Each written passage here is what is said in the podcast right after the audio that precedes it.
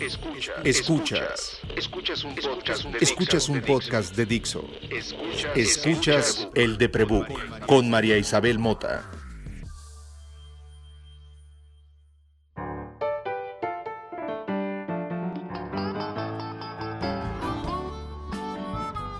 Hola, soy María.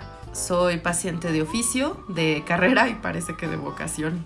Hola, yo soy Paolo, soy médico, aparte de un apasionado de la motocicleta. Es verdad, es muy chistoso que te venga a ver a tu médico y así se baja de su moto. Andrés Castañeda, la otra comadre, es igual. Creo que de todos los comadres de esa generación, el único que no es cool es mi sobrino. Lo intentó no lo logró. Claudico. Que no, no lo dudo, no lo dudo. No hay cosa que Luis Adrián no se ponga enfrente con la que no se obsesione. Pero desde el lado de ser tía, qué bueno que no, porque ya bastante me angustio con que ustedes anden en moto, oye. Pero bueno, eso les explicará un poco quién es Paolo en mi vida y qué hace en este episodio del Deprebook, donde vamos a hablar sobre salud mental y los profesionales de la salud. Yo soy groupie de científicos, o sea, yo agradezco mucho haber nacido en una época en que Carl Sagan ya no estaba bueno, no, sí nací al mismo tiempo que él estuvo vivo, pero ya no había posibilidad de que lo hubiera conocido o lo hubiera visto en una conferencia. Porque sí soy esa señora, hoy señora, que se hubiera hecho pipí de ver a Carl Sagan enfrente. O sea, soy Sheldon Cooper pensando en que va a ir a ver a Stephen Hawking. Soy esa, esa persona. Los, la gente que escribe, la gente que investiga, la gente que tiene capacidad de explicar algo para todos, me apasiona. Por eso yo le llamaba a los ciclos de conferencia de filosofía de Oscar de la Borbolla este, su gira y su tour de rockstar y, y amaba ir a verlo al foro del tejedor a hablar de qué relación hay entre los planetas y el pensamiento humano, que es muy diferente al horóscopo, por cierto. Qué, risco, qué rico Oscar de la Borbolla. Me, me recordé ahorita de sus vocales malditas. Los locos somos lo otro. Maravilloso. Pues miren nomás, fíjense, cuando yo les digo que yo he sido privilegiada con estar loca y con tener diagnósticos, siempre lo hablo desde el, enorme privilegio que me han dado los libros. Yo no fui a la escuela, eso es algo que cuento siempre. Y lo cuento siempre con menos vergüenza, pero sí con mucho lamento, ¿eh? Sí me molesta mucho no haber ido a la universidad. Me encabrona. Creo que hubiera, ah, seguramente hubiera brillado mucho. No entre la comunidad, para mí misma, que es lo que más importa. Pero no tuve oportunidad de hacerlo. Lo que tuve mucha oportunidad fue de crecer entre gente brutalmente inteligente como Fernando Mota y Hortensia Morales y mis hermanos, que por Dios, o sea, no hay, no hay uno que tenga desperdicio. Los que menos hablan, hablan muchas lenguas y, y los que menos hablan de finanzas saben mucho de arte. Tengo un, un enorme privilegio familiar. Uno de esos es Adrián, por supuesto, ¿no? Adrián Soto, el, la doctor comadre del mandil azul, este, quien tiene un podcast que en este podcast parece que es el anuncio del podcast de Doctor Comadre. Siempre parece que este podcast es como el vayan ustedes a oír Doctor Comadre y Social FM Podcast. Pero pues sí, tengo ese privilegio. Me llevo con gente muy inteligente. Unas por otras, ¿no? O sea, una tiene agorafobia y una nació mujer morena en este país. Oigan, ¿qué? Bueno, pues me llevo bien con Paolo Alberti, me llevo bien con Andrés Castañeda, me llevo bien con Adrián Soto, me crió Fernando Mota y Hortensia Morales y tengo el enorme privilegio de conocer, voy a decir que personalmente y ser amiga de Oscar de la Borbolla y su maravillosísima compañera de vida que es Beatriz Escalante, quien además es mi maestra. Y eso es lo que hace Paolo aquí. Cuando yo digo que yo soy paciente de oficio y de carrera, pero parece que de vocación, tal vez sea porque mi manera más efectiva de aprender sobre ciencia es ser paciente. Tengo el, el mal de oficio de los escritores de ser investigadora. Me, me gusta averiguar y tengo la enorme fortuna de que Adrián decidiera ser científico. En la familia no lo somos, ¿eh? En mi familia somos de libros de escribir, de filosofía, de arte, de comunicaciones. Adrián se salió de la cazuela. No sabemos, no sé qué pasó ahí. Bueno, sí, sí sabemos, su papá. Su papá habla números fluido. Si Luis Fonsi sabe hacer éxitos comerciales, bueno, ese es su papá. En matemáticas. Lo que sea que haga Luis Fonsi con el reggaetón y la música pop es lo que sabe hacer el papá de Adrián con los números. Es muy extraño lo que pasa en esa mente. Y eso es lo que pasó. Se juntó eh, las matemáticas con la comunicación. Por eso conozco a Paolo. Paolo y yo nos conocimos en el cine. Hace, ay, no sé, más de 10 años probablemente. Seguramente. Eh, mi sobrino tuvo el gran tino de, de obligarme a salir a la calle todavía no tenía tan desarrollada la agorafobia. Pero él sabe que me cuesta trabajo. Y siempre me obliga, ¿no? Gracias a él y a Julián Esbri vi a los Foo Fighters. Y entonces gracias a Adrián pude ver en el cine Star Wars. En el cine. Eso es... ¡Ah! Es un privilegio enorme. Y nos echamos las seis primeras, segundas películas de Star Wars. Los primeros Eh, seis episodios. Los primeros, gracias, gracias. Por, es que nunca se sabe cómo decirlo, claro. porque no se sabe si es cronológico por publicación o cronológico en los libros, no se sabe. Pero somos unos nerds, nos gusta Star Wars, sorry. So- O sea, creo que si tuviéramos un montón de varo tendríamos todos nuestros uniformes oficiales y andaríamos en los hospitales haciendo sonreír niños. Sí, somos esa clase de mensos. Este, a- al menos yo, tal vez se me nota más, no sé. Pero bueno, fuimos al cine, ñoñasísimos, jugamos con sables, me tomé fotos con Stormtroopers, este, nos, nos la pasamos bien padre ese día. Y ese día nos conocimos. Luego, gracias a la relación que tiene con Adrián, Paolo se ha convertido en el médico de nuestra familia, de los que nos apellidamos Mota. Paolo se ha tenido que hacer cargo justo de ese hombre que sabe hablar matemáticas fluido como si bailara merengue con los números. Y nos ha atendido a mi hermana, a mí y supongo que en más de una ocasión ha tenido que atender a algunos más. Hoy también atiende a mi otra familia, o sea, a los amigos que me cuidan, los amixes que andan siempre detrás de mí procurando, oye, esta babosa no se habrá suicidado en la noche porque no me ha escrito en la mañana. Esa gente es de la que se hace Paolo cargo. Entonces, cuando alguien me pide ayuda a ese nivel de me estoy muriendo, ¿saben? De no sé qué hacer, llevo tres días vomitando. Yo le escribo a Paolo en chinga, le digo, oye, estás como muy ocupado porque tengo esto, ya pregunté edad, peso, género, qué comiste, qué tuviste, cuánto, qué- ya te tomaste la temperatura, ya tienes la, cuál es tu presión, qué medicamentos estás tomando. O sea, les hago como todo el cuestionario que puedo, que ya sé que ya me han entrenado ser paciente de carrera y juntarme desde hace más de una década con squinkles que estudiaron medicina y sabían de Star Wars. Y entonces le digo, creo que sí es importante que oigas a esta vieja, güey. O sea, esta sí, esta sí no la resuelve. No la puedo mandar a cualquier médico, ¿sabes? O sea, ya hice filtro, hazme caso. Le mando fotos de taquitos y de mi perro para que me ponga atención porque es médico, cabrones. ¿Saben la cantidad de cosas que tiene que ver en su WhatsApp todos los días? O sea, lo menos que puedo hacer yo por estos squinkles que me sacaban al cine y que me hacían reír en medio de una depresión que ha vivido conmigo siempre es mandarles fotos de mi perro y de los taquitos que como. Ese es Paolo en mi vida. Hablo con él todas las semanas. Sí o sí. Sobre todo desde que pasó el puto virus. Antes hablaba con él porque me enfermo seguido. Ahora me enfermo menos porque estoy obligada a estar encerrada y ya no le escribo tanto para decir no soporto el dolor de cabeza, no soporto el dolor de espalda, los cólicos me están matando, tengo náuseas. Tiene más de un año que no tiene que mandarme medicina y todo eso pasó porque me quedé sin trabajo. Échense ese 20 al uña. que tiene que ver la, la tensión de estar afuera con la salud mental? Nomás échense, no, no va de eso este podcast. Claro, pareciera hasta que fue terapéutico. Sí. La pandemia te cayó como anillo al dedo, dirían. Pues yo creo que le dio fiebre al mundo, ¿no? Eh, Todos nos estamos recuestionando. ¿Qué hace uno cuando se enferma? Pones full stop. claro. Tienes que ver qué, qué hábitos cambias. Mamá Eso es lo que le naturaleza. Está pasando al planeta. Sí, mamá naturaleza dijo, a ver, humanitos, aguanten tantito, ¿no? Pónganse a pensar. Ok, y eso nos lleva, justo que hayamos hablado de naturaleza, nos lleva a explicar qué clase de médico eres, Paulo. Porque no eres, o sea, no les voy a dar su número telefónico, gente. No, o sea, no le pueden llamar por lo que sea, ¿no? ¿Ok? ¿Qué clase de médico eres? Wow, pues si nos vamos a la parte más académica, eh, estrictamente hablando, soy médico internista. Soy, evidentemente, hice la carrera de medicina general y la especialidad en medicina interna.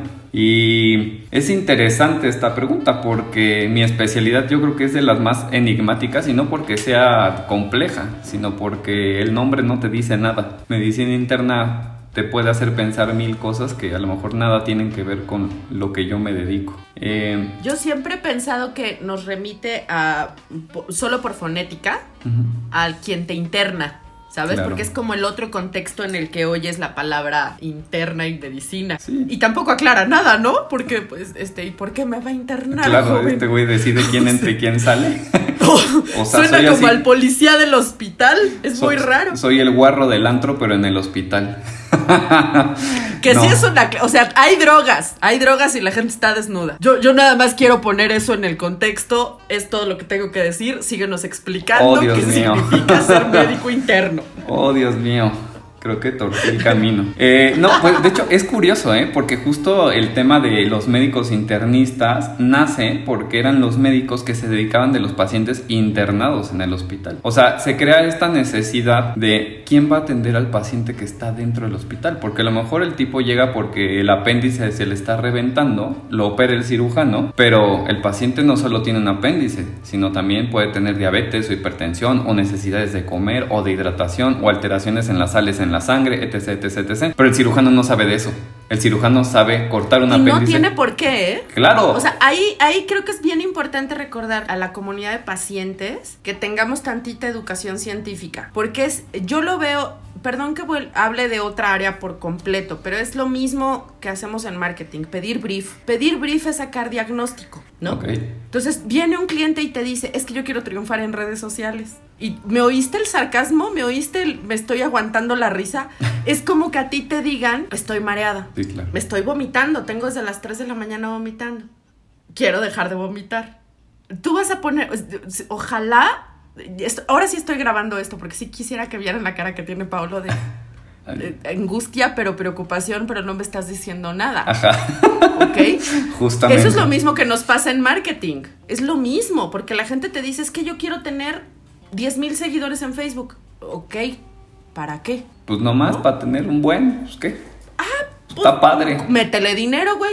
Métele dinero. Clarín. Publica un montón de... ah, se facilita, ¿eh? Pu- Republica todos los memes a los que les vaya bien en otras páginas. Crea un montón de cuentas falsas. Date autolike un montón. Métele tantito dinero. Y en dos meses, ¿eh? Tienes 10 mil seguidores. Claro. No te sirven de nada porque no existen.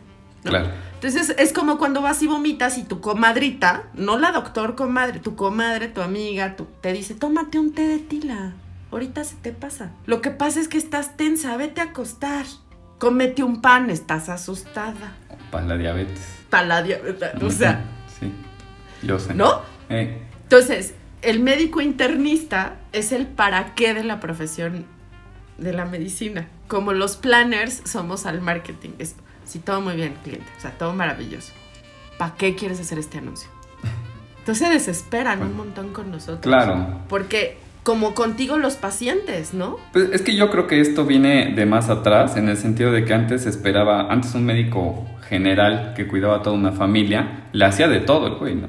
O sea, te cuidaba y te trataba de todo. Claro, el tamaño de conocimiento que había al respecto era muy pequeño. Y ahorita que tenemos un mundo de información y de conocimiento o de desinformación, pues ha sido necesaria la especialización. Entonces, justo en esta, en esta línea, pues surgen estos médicos internistas que te cuidan adentro del hospital. Ahora la medicina interna, digo, eh, esta es como la historia muy corta, ahora la medicina interna se encarga, o al menos lo que yo concibo, es que se encarga de tres problemas fundamentales. El primero sería tratar padecimientos crónicos, ¿no? Todas estas enfermedades que no suelen curarse, que requieren un seguimiento a largo plazo, por ejemplo, diabetes, eh, por ejemplo, hipertensión, por ejemplo, eh, el tema, tema- temas de colesterol que médicamente hablando se llaman dislipidemias, ah, pacientes que tienen EPOC, pacientes que tienen falla eh, del hígado, del riñón, etcétera. Todos estos pacientes que crónicamente van a estar enfermos y que no solo ese órgano va a ser el afectado, sino que esa enfermedad les va a llevar a otras alteraciones, pues el internista trata de integrar esta parte y darle cuidado, procurarlo y, y- y darle continuidad al, al- al paciente. La segunda parte,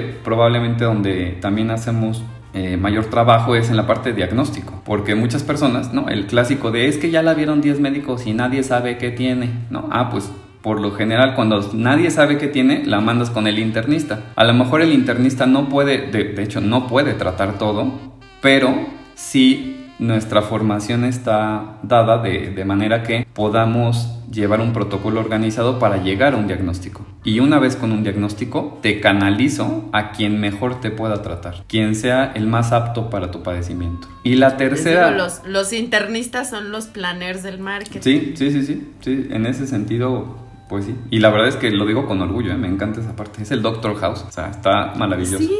Y la tercera parte, probablemente eh, que también no, no, es muy, no es muy vista, es la parte de disminución de riesgos en, en el contexto de personas que se van a someter a una cirugía. Cuando una persona se va a operar, si tiene algún factor de riesgo o simplemente por edad lo amerita, eh, requiere una, una valoración por un médico internista para ver que no haya algo independientemente del motivo de cirugía, que le contraindique la cirugía o que tenga que revisarse antes de la cirugía o ajustar medicamentos o ver que no hay interacciones eh, con lo que le van a administrar el cirujano o el anestesiólogo y lo que ya toma, etcétera. O sea, como para mejorar condiciones, para poner en las mejores condiciones al paciente para que la cirugía se lleve de la forma más segura posible. Esto siempre en el contexto de una cirugía programada. Cuando hay una urgencia y te vas a morir si no te operan, te tienen que meter como estás, ¿no? Pero cuando, oye, pues mi vesícula está malita, pero ahorita estoy tranqui, me la voy a operar antes de que se complique. Ah, perfecto. Yo te pongo en el carril más seguro para que se lleve a cabo la cirugía y salgas pues victoriosa de la misma. Ahí hay mucha similitud. Pensé ahora en las motos, que a los dos nos gustan. Bueno, yo no sé tanto de motos como sé de coches, sabía de coches. Pero si algo aprendí mientras fui prensa automotriz es el proceso de un ingeniero, el, el, enorme valor que hay en la construcción y la concepción de un auto en todas sus muchas áreas. Cuando tu coche se descompone, cuando tienes un accidente, eh, lo primero que le preocupa al dueño es que la carrocería se vuelva a ver bien. Entonces, cuando tú te enfermas y vomitas, se nota que estás vomitando, o tienes un tumor visible, o hay una herida que no se te cura, o no puedes ver, o no puedes respirar. Es inminente. No hay cómo evitar no verlo. Es como la rayadura de un auto.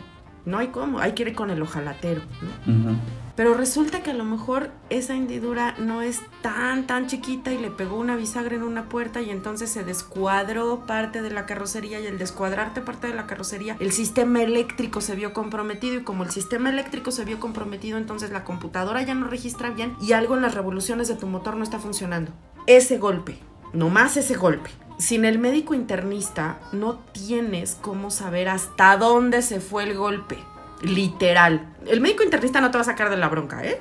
No. Hay que entenderlo ahí muy claramente. El médico internista no es el ojalatero. El ojalatero en, en, medicina es el cirujano. Que le digamos, que seamos tan despectivos con la palabra ojalatero, es porque se nos olvida que un ojalatero hoy es un ingeniero en procesos de metalurgia con pintura que tiene químicos amoldables inflamables, con igual como hace 300 años, tendrían que estudiar las temperaturas de determinados hierros para moldear otros. La des el desconocimiento de quien se beneficia de un oficio sobre el oficiante es lo que hace despectiva la palabra. Un claro. cirujano sabe un montón sobre textura, sobre tejido, sobre presión sanguínea, sobre eh, cómo envejece la piel, sabe un montón montón de cosas. Entre médicos tratan mal a los cirujanos, pero esos son chistes de su oficio, ¿ok? Esas son cosas que a los pacientes no nos importan. Uy, no, Esas bueno. son cosas que se platican en, en la facultad, en el gremio, ¿ok? Que los planners y los de cuentas se peleen no quiere decir que no se respeten. Porque un médico internista no puede hacer su chamba si no tiene un buen oncólogo o un buen endocrinólogo y por supuesto si la situación de la carrocería de ese ser humano ya está jodida y hay que un buen cirujano que además tendrá una especialidad en oncología o en, en lo que tenga que hacerla. Sí, de hecho, de hecho justo esto me trae a la mente una idea bien bonita de la medicina, ¿no? Antes este médico que atendía a tu familia era como un cowboy, ¿no? Que iba ahí con todo el ganado, con todos sus pacientes y los llevaba de un cerro a otro y ahí en tormentas y en días soleados y ahí estaba el cabrón, ¿no? Dándole. Funcionaba bien en ese momento. Actualmente un cowboy no podría hacer eso solo, ¿no? Actualmente, y, la medicina funcionaba así, ¿no? El médico de tu familia te trataba la neumonía, pero la infección urinaria, pero si te tenían que operar del apéndice, pero si paría tu tía, o sea, todo. Actualmente no, actualmente somos como un equipo de pits de Fórmula 1, ¿no? O sea, uno saca un tornillo, no pone la llanta, uno le pone gasolina, otro le da agüita al piloto, o sea, y así funcionan mejor las cosas. Tenemos que entender que el hecho de que cada quien tenga sus partes, ¿no? Su, su, su rama donde tiene que actuar, no hace menos o mal al que quita el tornillo o al que le da agua o al que pone gasolina. Son igual de importantes, solo se distribuye el trabajo en formas difer diferentes, ¿no? Efectivamente siempre habrá chistes entre las profesiones dentro de las especialidades médicas. Uy, nos da para un podcast entero, ¿no? Eh, cada quien tiene su... Pero su para eso está Doctor Comadre. Por y- supuesto. Y, las chelas en casa de Andrés. Por supuesto. Nada más tomen en cuenta que en esa analogía el auto de Fórmula 1 con el piloto somos los pacientes. Claro. ¿Saben lo que cuesta un auto de fórmula, el seguro de un auto de fórmula? ¿Por qué creen que lloramos cada vez que un auto de fórmula? Perdimos a Ayrton Senna en uno de esos, ¿ok? Por eso tu salud es tan cara. Encima están las otras cosas políticas, ¿no? De cuánto cuestan las medicinas y el sistema de salud y la economía. Ese es un pedo que por favor vayan y discutan con Andrés, tal vez, no sé. Gracias. Yo, yo, yo no me quiero meter en eso, sorry. Yo nada más, yo vine de paciente. Sorry, Andrés, yo, le, yo, yo a Andrés le hago bufandas, pero no quiero hablar de sus problemas. Que, sea, si entender lo que hace Pablo es complicado, lo que hace Andrés, ay, qué miedo. Qué miedo. Entonces, tomen en cuenta, por favor, que en esa analogía del cowboy, en esa, en esa bronca están metidas los médicos veterinarios y ustedes les llegan con su perro que además tiene un montón de razas que ahí sí importan, no como en nosotros tanto, no es tan grave. Médicamente, Paulo, por eso lo aclaré. Sí. Hablaba sociológicamente, las razas entre humanos no importan, pero entre perros sí. Tengámonos tantita paciencia, todos. Las palabras dentro de la medicina son bien importantes. Consulta sí significa que tú vas a preguntar entonces ponte en ese nivel, please, como paciente te lo pido. Acuérdate que aunque estás pidiendo, estás pagando por el tiempo y la sabiduría de alguien que estudió, no nada más en la escuela, sino todos los días con cada uno de sus casos. Acepta que vas a preguntar, no a demandar.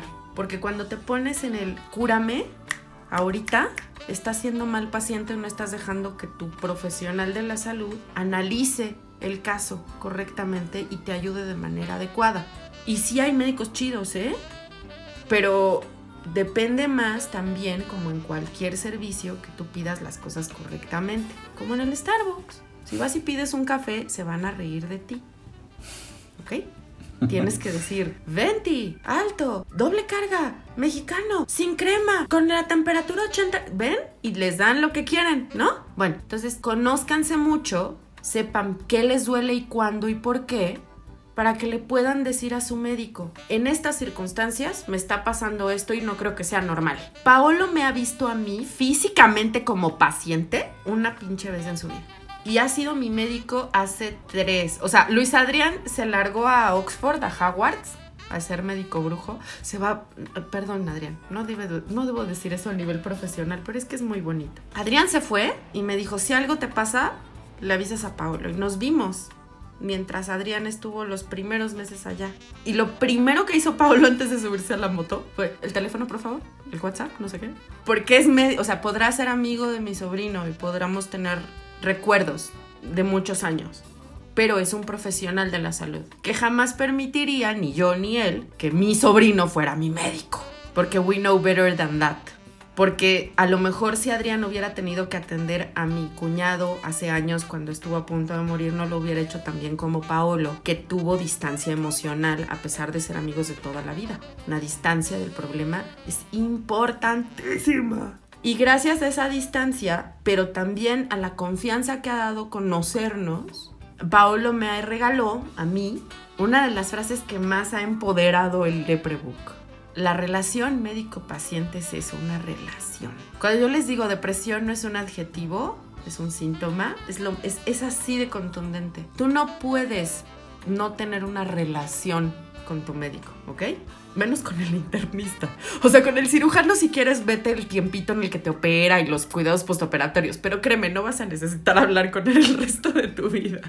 Tu médico internista es como tu terapeuta, pero para tu cuerpo. Claro, pues es que al final el médico internista, o sea, cuando tú como médico internista valoras a un paciente, no solo valoras unos síntomas, no solo valo- valoras una parte del cuerpo, valoras a un ser humano, ¿no? Con todos sus defectos y virtudes. No quemaré nombres de nadie, pero tan solo ayer tuve una consulta que, pues, a duras penas parecía una gastritis más en la vida, ¿no? Pero una gastritis que no respondía a ningún tratamiento, que ya había acudido a tres gastroenterólogos, dos endoscopías, bla, bla, bla, ¿no? Una historia ahí media terrible. Y cuando estoy revisando a esta persona, le pregunto, tal cual, le digo, ¿y tú cómo estás?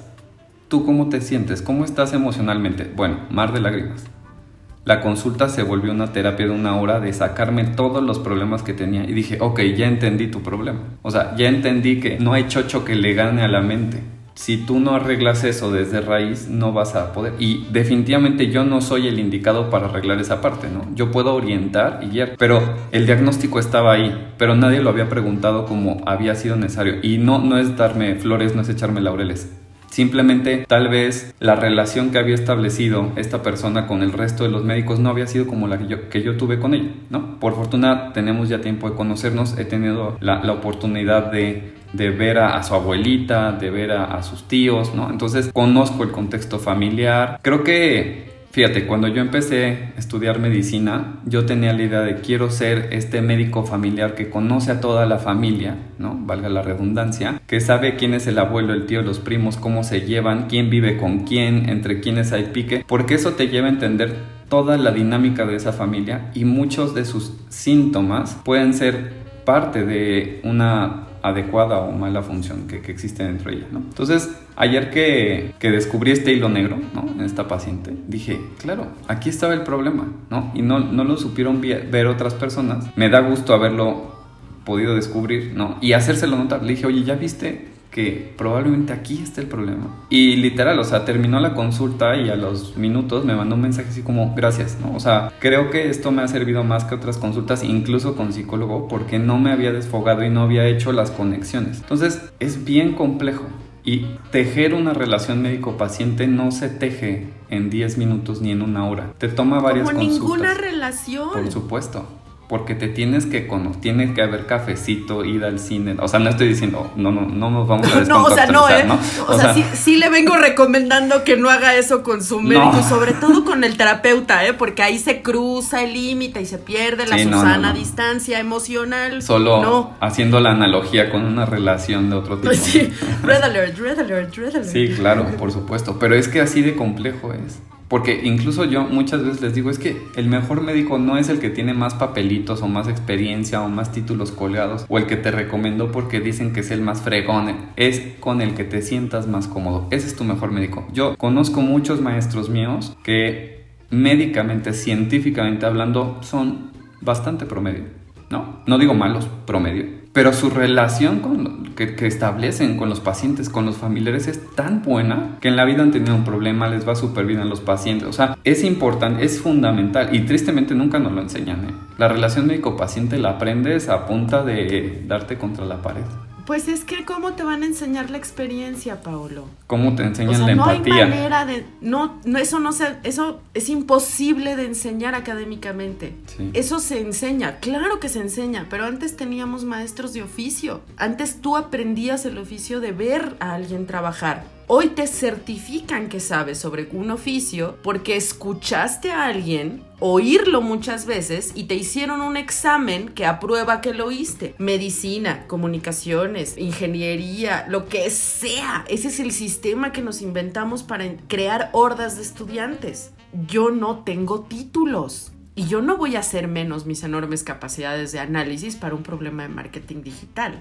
Sorry, tengo Empecé a publicar en periódicos a los 18 años y tengo 43. For reals. O sea, en serio, creen que no tengo experiencia. Claro. Y tengo esta mente brutalmente obsesiva que hace diagramas de Google Sheets para poner a qué hora me despierto, a qué hora me pongo la lámpara, a qué hora me fumé mi primera dosis de THC, a qué hora me tomé mis gotas de CBD. Si tuve dolor, dolor de cabeza, si tuve mucho zumbido en el oído izquierdo o en el derecho. Estoy, ¿no? Entonces, la relación es esa. ¿Por qué Paolo es el buen médico familiar de mi familia cuando yo no tengo familia? No es algo que no diga en el podcast, lo digo constantemente y lo digo con mucho orgullo. A mi familia biológica y nuclear nos costó un montón declararnos independientes del trauma y separarnos y darnos buena distancia para apreciarnos como seres humanos y dejar de hacernos daño dentro del trauma. Reencontrar una dinámica de relación familiar en donde si yo estoy metida en un problema de adeveras, de adeveras, en 10 minutos se va a enterar Paolo. Y es Paolo, que es nuestro médico familiar, quien tiene más capacidad para saber si le va a decir primero a Luis o a Adriana, que es mi mejor amiga. Y es su pedo, porque soy su paciente. Ese es el, por eso cuestan tan caras las consultas y por eso valen la pena ese dinero, porque acumulan mucha información para poder tomar una decisión en donde me diga, oye María, mira, el relajante muscular mejor hoy no. Ese, ¿qué medicamento fue el que te mandamos la última vez que tomaste gripa? Y le mando la foto. Y, ¿y cuántos te tomaste? No, no, ¿sabes qué? Mejor cambiamos. ¿Saben cuántas medicinas me ha mandado Pablo en tres años de estarme atendiendo crónico? Y soy un paciente crónico. Las enfermedades mentales a mí me provocan dolores crónicos que me provocan otros padecimientos. Entonces, Paolo de verdad me oía mucho cuando antes del COVID me tenía que estar leyendo cada 15 días por algo. Y en todo ese tiempo me ha mandado una receta. Una controlada. Una. Para las migrañas que me estaban matando hace un año y medio. De acuerdo, perfecto. Y fuera de eso, me ha curado dos gripas. Me ha cuidado dos gripas. No me gusta decir curado. Me ha cuidado dos gripas. La que se curó fuiste tú. Eso. Y, el que se dio fue el virus un poquito. Por pues, supuesto. pinche gripa. Ya bien dice el hermano de Adrián que no sirven ustedes de nada porque no han sabido curar la gripa, ¿no? el hermano de Adrián, Pablo Ignacio, es filósofo, entonces él tiene más razón que todos, básicamente.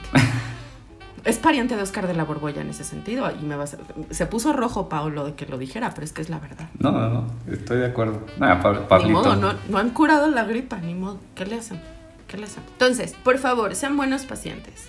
Si de algo va a servir este podcast que tenga que ver con salud mental, yo tengo un año diciéndole a Pablo, por favor ven al podcast para que hablemos de cómo cuidarnos cuando estamos enfermos y espero que lo podamos hacer. Solo que hasta que el COVID nos permitió tener metodología para hacerlo, sucedió. Pero hoy en este episodio, lo único que quiero decirles es, por favor, sean mejores, sean el paciente del doctor que quieren tener, del médico que quieren tener. Wow, gran frase. Me encanta. Hombre, gracias. Ya sabes que yo escupo frases. Yo sé. Diagnósticos, yo, escupo. Me la llevo de recuerdo.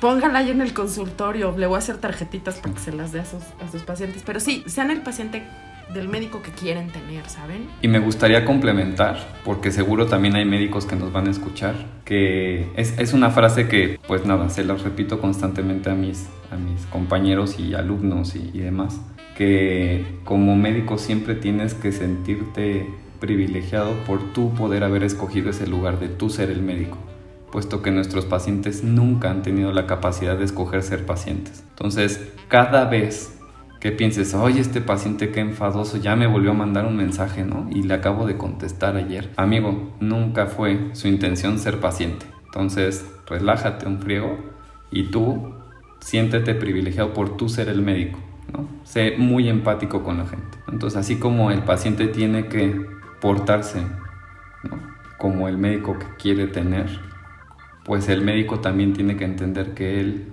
paciente nunca tuvo la elección de no ser paciente. Y tú sí tuviste la elección de ser médico. El otro sí, y sus papás le ayudaron a que lo fueran o no pero se fue a inscribir a la escuela y por su gusto y se tituló de eso. A mí nadie me va a dar un título por tener agorafobia o ansiedad generalizada, ni me lo van a aplaudir. Al contrario, si lo digo, me van a decir que no lo haga. Y si se me nota, me van a pedir que no se me note. Wow, muchas gracias por eso. Ay, ok, para que vean que si hay gente que me hace llorar, no es nada más de aquí para allá. Luego me reclama la gente, es que te oigo y me suelto llorando. Pues sí, júntense con gente como Paolo y así ya me regresan la, Siempre me hace llorar este niño, siempre. Ok, gracias por hacerme llorar, ya hacía falta. El agua podrida se estanca, la que fluye da vida. Ahora, cada vez que he invitado a alguien, hoy estás aquí en calidad de oficiante de tu gremio, ¿no? El podcast se trataba un poco de eso. Sí espero que puedas venir pronto a que platiquemos de cómo es la, la salud sistémica para los enfermos de salud mental, porque pues tengo dos años hablando de ti y de cómo me has enseñado a cuidarme mejor. Sería prudente, ¿no? Compartir la sabiduría, se me ocurre. Pero cuando he invitado a otras personas de otros gremios, les he preguntado cómo les afecta como gremio la salud mental y pues tú eres experto en hacer diagnósticos. ¿Qué crees que le esté pasando a tu gremio por culpa del COVID a nivel de salud mental? Fíjate que yo creo que ha sido transitar por varias fases durante esta pandemia. Eh, mi sensación inicial cuando empezó todo esto, yo, yo recuerdo perfecto, enero, febrero de este año, cuando apenas los casos en otras partes del mundo, ¿no? Y tú dices, chin, nos llegarán, no nos llegará, nos pegará, no nos pegará, ¿qué va a pasar? Esta incertidumbre genera una ansiedad terrible, ¿no? Todos estábamos así como, ¿ya viene el madrazo o todavía no? ¿no? Y no llegaba y no llegaba y no llegaba. Y en eso llega el, el, guamazo y dices, oye, pues no parece estar tan feo, ¿no? Primeros días de marzo. Y de repente se te empiezan a llenar los hospitales, ¿no? Y ya no es un piso de pacientes, ya son dos y luego ya no son dos, ya son tres, y de repente te das cuenta que esos pacientes se están complicando y que muchos están muriendo y que salen mil recomendaciones todos los días todo el WhatsApp, todos los journals publicando cosas de qué sí sirve, qué no sirve, con tres pesos de datos porque es lo que teníamos, tres pesos de información, ¿no? Entonces se vuelve un, pues tú dale, ¿no? Echa la, la leña al fuego y a ver. Haz lo ver. que ya sabías que se tiene que hacer cuando tienes un paciente que trae fiebre, que no puede respirar, que no entra el aire, y haz lo que, lo que sabes, lo, Lo- que has visto que, claro. que tienes que hacer en esos casos. Claro, y lo que parece que aquí se puede agregar para este padecimiento en específico, ¿no? Porque las medidas generales parecían no ser suficientes en algunos pacientes. Entonces llega este punto en el que, pues, nada, pues les voy a dar todo, ¿no? Y luego sigue la siguiente oleada de, publicaciones donde dicen, no, pues esto ya no sirvió, esto ya no sirvió, esto no tiene evidencia, esto no... se-". Y entonces dices, madre mía, ¿y entonces qué hago? Cuando tú en cualquier profesión estás haciendo tu trabajo y tus resultados son negativos, negativos, negativos, negativos, dices, puta, soy un idiota. Ya no sé qué estoy haciendo. O sea, tu sensación es de minusvalía, es de, oye, yo creo que no estoy haciendo bien, me merezco estar en este lugar, me merezco estar atendiendo pacientes. Mis pacientes merecen un médico que no está sabiendo hacer las cosas porque se están muriendo en tu cara. Y entonces te truena, te colapsa. Porque dices, carajo, llevo 12, 13, 15 años estudiando esto y no parece, parece que no estoy entendiendo nada. Se vuelve terrible. Se vuelven noches de estar con pesadillas, se vuelven días de estar en modo zombie, se vuelve horrible tu vida. Se vuelve estrés todo el tiempo, se vuelve recibir mensajes todo el tiempo de si estás bien, si estás mal, llevarte a los pacientes del hospital a tu casa. Yo insisto, o sea, las fases en las que he transitado son estas, ¿no? O sea, primero la ansiedad de, qué va a pasar, después el, ok, ya llegó y no parece tan peor, parece que hay soluciones, después, ups, las soluciones no eran las que parecían haber sido correctas, creo que hicimos mal las cosas y se está muriendo la gente, creo que no sé lo que tengo que hacer con esta gente y esa, esa incertidumbre es fatal. Y la última fase, que es la que más miedo podría generar, cuando se vuelve una cotidianidad, que las cosas salgan mal y lo normalizas, pues se va a morir, cabrón. Pues ya venía bien malito. No, pues ya que le hacen, no hay nada que hacer. Puta, te podriste por dentro. Y te tienes que replantear, a ver, vamos a tomar distancia crítica del problema. ¿Qué sí vamos, vale la pena hacer? ¿Qué no vale la pena? ¿Hasta dónde puedo hacer? Tengo que aprender a también soltar a mis pacientes y no aferrarme porque a lo mejor aunque sobrevivieran su calidad de vida va a ser terrible. ¿Quién soy yo para juzgar eso? ¿Quién soy yo para determinar cuándo sí, cuándo no? Ha sido bien complejo. Creo que muchos de los médicos que hemos tenido que estar atendiendo en centros o en hospitales COVID. Claramente el lugar donde yo trabajo es un lugar donde llegan pues pacientes ya que no pudo resolver un hospital de segundo nivel, que es ya el último recurso que tienen. Es decir, por pura probabilidad se va seleccionando el tipo de paciente y te tocan los más malitos. Y ver pacientes malitos todos los días que se están muriendo hace que te pongas a plantear qué, qué, qué, hago, qué hago con mi vida. O sea, estoy haciendo lo que tengo que hacer profesionalmente, ¿no? Soy y vencer... bueno o no para esto. Claro. Y vencer este no te tiene que dejar de importar. No puedes desensibilizarte. No puedes dejar de preocuparte por si ya salió algo nuevo. Porque llega un punto en el que hay tanta información que ya no sabes a quién creerle. Ya dudas, ya te vuelves hipercrítico y entonces ya no sabes qué sí sirve, qué no sirve. Y eso en el lado académico. Y en el lado físico, que no, no podemos separar, la primera vez que usas un traje completo con tu máscara, la chingada, pues dices, ah, está muy chingón, no me siento bien capaz, ¿no? Ahora sí, somos héroes, ¿no? Y hasta la selfie Sí, te porque tomas. además las, las- la simbología, el, el ponerte el gear para el combate. Por supuesto, ¿no? Recordando estos médicos de la peste, ¿no? Con sus máscaras y la... O sea, Dude, recordando a Batman. claro, Claro. O sea, sorry, pero o sea, es que esa simbología nos afecta a todos. Todos, yo me disfrazo para salir a la calle. Pero sabe- Antes del COVID y ahora. Entonces, la simbología es muy poderosa. Creo que también hay muchos médicos que se están empezando a sentir culpables por tomarse selfies. Carajo, háganlo. Háganlo. Cuéntenos cuando se sienten orgullosos de ponerse la capa porque neta se la están poniendo. El problema es cuando la capa ya te empieza a lastimar. El problema es que ni Batman podría usar su traje diario y tú lo No, tienes que usar. Alfred. Porque una vez que te metes a ese lugar donde están los pacientes con COVID, ya no se vale tomar agua, ya no se vale comer, ya no se vale ir a hacer baño, a, a pipí, popó, lo que sea. Ya se vale estar gritando porque no te escucha la gente, tienes que hablar fuerte para que te escuchen. Ya se vale respirar profundo porque la, la máscara te limita poder respirar. Ya se vale estar sudando por dentro porque hace un calor infernal. Ya se vale tener marcada la cara porque la, la presión sobre tu piel pues va macerando los tejidos. Físicamente se vuelve también, o sea, verte al espejo y decir, güey, estoy todo marcado, me siento jodido, me tengo que poner, dia-". o sea, ya ves el uniforme es como, no, ya no quiero, cabrón. O sea, ya, ya mejor que me dé esta madre y entro con un cubrebocas nada más, ¿no? Porque ya y no al mismo quiero. tiempo, el ánimo de ya no puedo con la capa. Sí, sí, sí, sí. De- ya no tengo con qué porque estoy dudando de mí, porque creo que las soluciones que estoy proponiendo y mis años de investigación y mis enormes esfuerzos académicos, pero además experimentales y de investigación no están funcionando, porque a lo mo- el ánimo hecho una mierda, el cuerpo hecho una mierda, y el problema sigue, y el problema sigue, y el problema sigue, y el problema sigue, y el problema sigue. Sí, sí. Y lo que han dicho todos los científicos y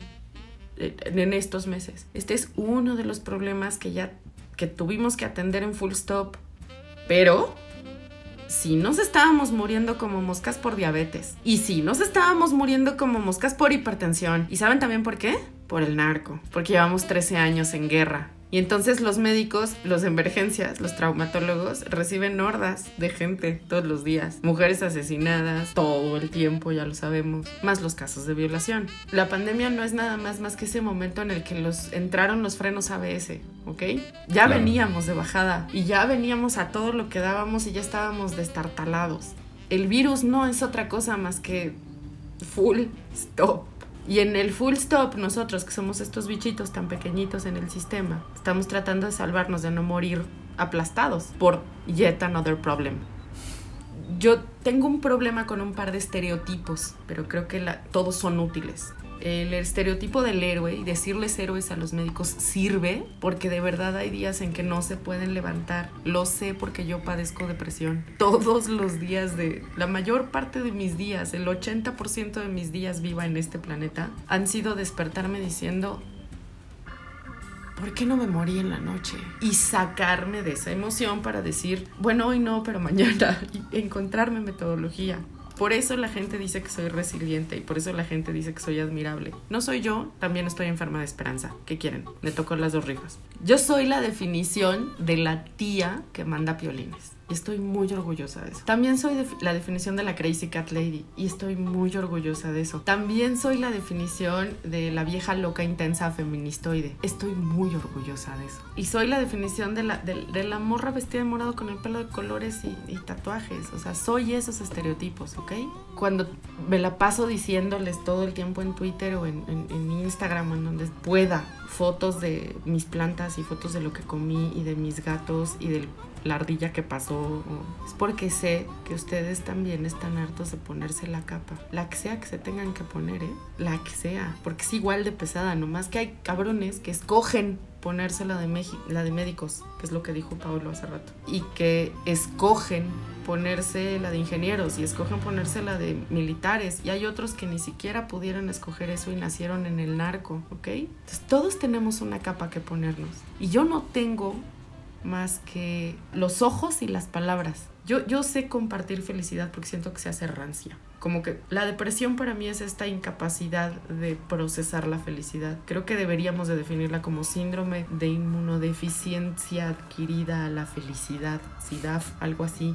Es como cada vez que hacemos feliz, cada vez que la serotonina produce algo, nos rompe, nos hunde o nos duele. Las veces que Pablo me ha tenido que mandar medicamento controlado es porque las cefaleas no me dejan en paz, porque estoy sobreemocionada. Para mí la felicidad por el border me revienta la resistencia, ¿ok? Yo tengo además esta maldición, porque así son todos los superhéroes, de, de- estar enferma de esperanza. Ni modo, yo a todo le veo lo bonito, perdón. O sea, me le pasaban los... eh, Se estaba muriendo mi papá y yo le encontraba cosas buenas al asunto. Soy esa, ¿ok? Estoy muy orgullosa de ser la tía de los piolines de Adrián y de que antes de que Paolo fuera mi médico fuera mi sobrino putativo. Y que Andrés por tener un mandil, pues lo sea, ni pedo, se chinga. Y entonces, así como soy la tía de los piolines en Instagram con el de Prebook o en mis cuentas personales o en Twitter, tengo el enorme orgullo de tener el consuelo de saber que estos niños andan partiéndose la madre. Son unos niños, son, para mí siempre van a ser unos niños. Y yo les mando los jueves o los martes fotos de mis taquitos. Si ustedes tienen a alguien que se dedique a la salud, please, sean la tía de los taquitos. Sean la tía manda piolines, porfa. El único consuelo que le podemos dar a los médicos, los civiles, los que algún día los vamos a necesitar, es recordarles que están haciendo su mejor esfuerzo. Es lo único que podemos hacer, porque a nosotros nos pasa, ¿saben? En nuestra chamba de ser marqueteros, en nuestra chamba de hacer pan en la mañana y tratar de venderlos, nos pasa el, otra vez me salieron mal los hotcakes, otra vez mandé mal el mail, otra vez, y nos pasa y dudamos de nosotros mismos, y eso es miserable. Mis- esa es la peor miseria, porque del ánimo tienes fuerzas para ponerte la capa, para ponerte el uniforme, para hacer el esfuerzo para alguien más. Claro, si te rompen eso, te rompen todo. Por eso es tan importante la salud mental, que no se te rompe el ánimo y que si se te rompe, tengas una tía que te mande fotos de tus taquitos para ese hueco, porque al rato le tienes que echar una rezanada con algo más, y saben, y vas a terapia. Sean la tía de los, de los violines de alguien, por favor. Sean esa persona para alguien más. La felicidad que no se comparte se hace rancia y no estamos, no estamos para eso. Que se muera todo mundo siempre va a ser grave, como ver que se muere cualquier cosa viva, como cuando se muere la planta que te cuidaste tanto tiempo en la pandemia. El instinto de supervivencia es justo seguir siendo sensibles a perder algo. Háganse ese favor y sean sensibles, porfa. Paul estaba muy nervioso cuando empezó esto. Yo espero que se le haya pasado. Ahí vamos. Aflojando el Ya. cuerpo.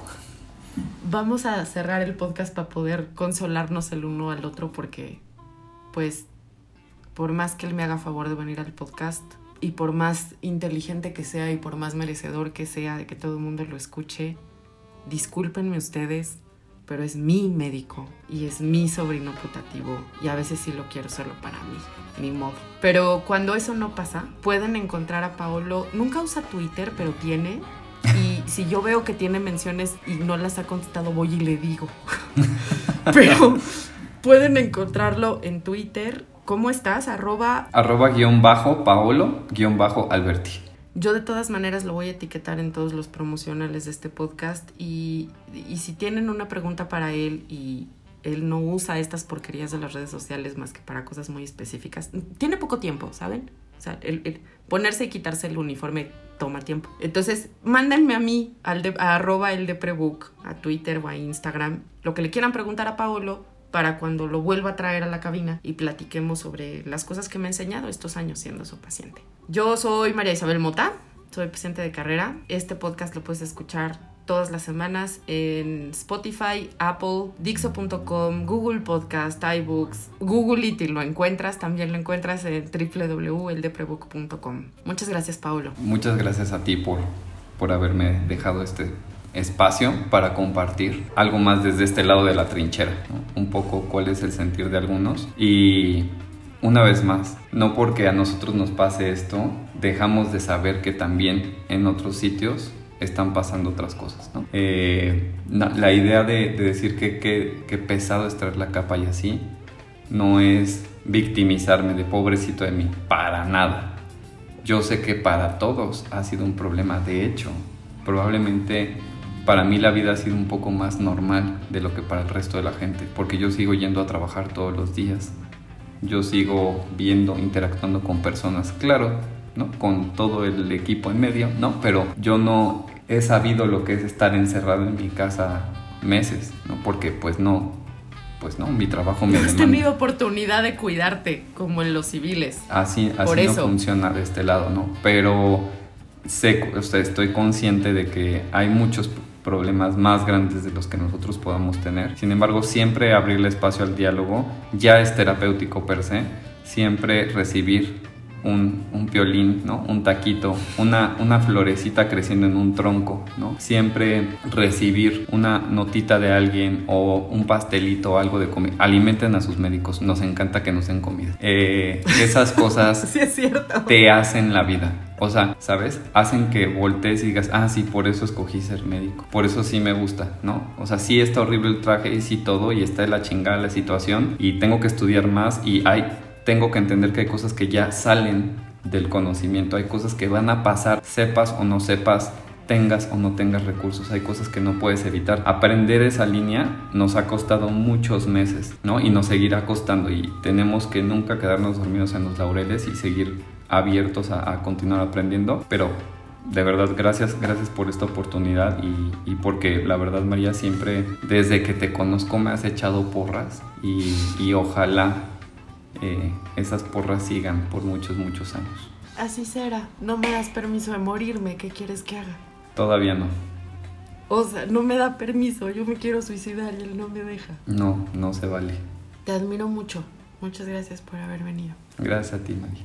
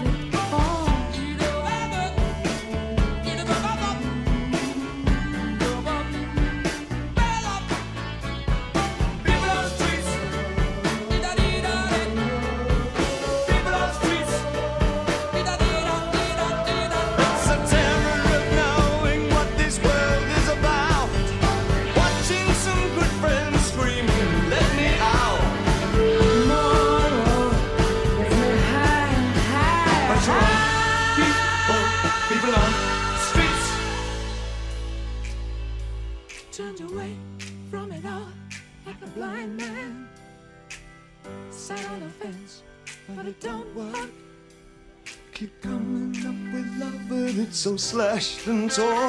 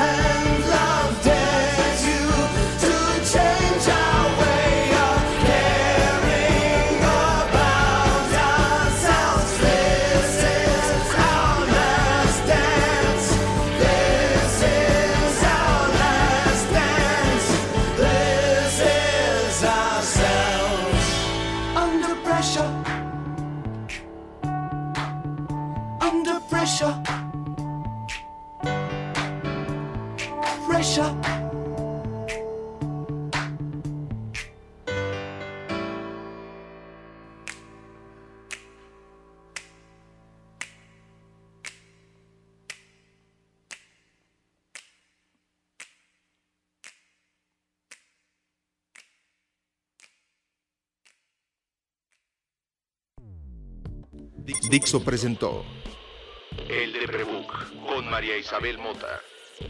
La producción de este podcast corrió a cargo de Verónica Hernández. Coordinación de producción, Verónica Hernández. Dirección General, Dani Sadia.